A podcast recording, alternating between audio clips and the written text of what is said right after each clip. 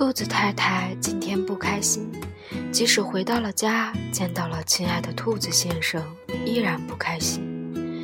兔子先生今天很高兴，兴致勃勃地想告诉太太，他升职了，每个礼拜可以多挣一筐胡萝卜。可是他亲爱的兔子太太不开心，他很惊慌，是不是他做错了什么？于是他讲着今天听到的笑话，想逗太太高兴。兔子太太却只是转了头回了卧室。兔子先生很沮丧，也很委屈，他们背对背睡了一晚。兔子太太没有告诉先生。今天松鼠小姐冤枉他偷了他的坚果，不陪他说话，也是因为怕自己将糟糕的情绪传染给他。兔子先生始终无法开口说自己升职了，也没法对太太说他想让她笑一笑，他喜欢她的笑，洁白的牙齿像嫩嫩的松子仁。狐狸太太今天很不高兴。因为灰狼太太说她的项链款式早就过时了，她的才是最新的。狐狸先生今天很高兴，他的好哥们大棕熊终于要与深爱的棕熊小姐结婚了。他高高兴兴地回家，在餐桌上问太太应该准备什么礼物。太太漫不经心，似乎没有听见。他觉得太太一定是被欺负了。便心疼地问了缘由，狐狸太太很委屈，哭着说了今天的事儿。狐狸先生很生气，立刻拉着狐狸太太去定做了一条新的、独一无二的项链。狐狸太太很高兴，她想她的先生真的很爱她。狐狸先生也很高兴，他乐意满足太太小小的虚荣。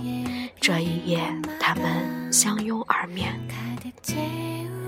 兔子先生无疑是深爱兔子太太的，他那么在意她的喜怒哀乐，兔子太太也一定是深爱兔子先生的。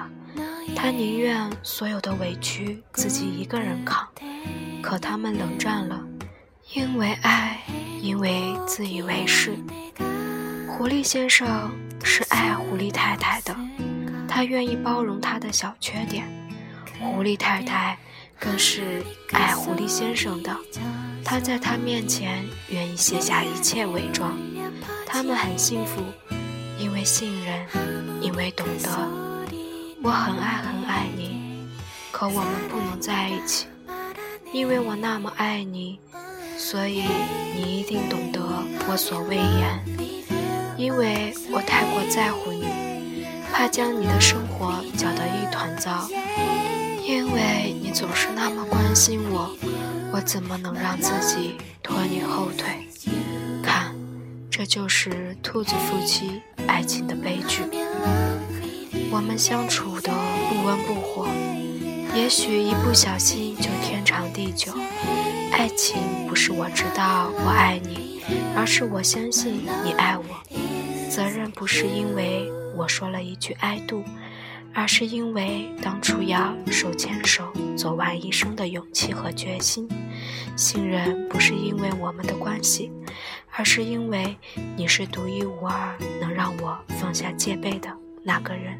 瞧，这就是狐狸夫妻爱情的温暖。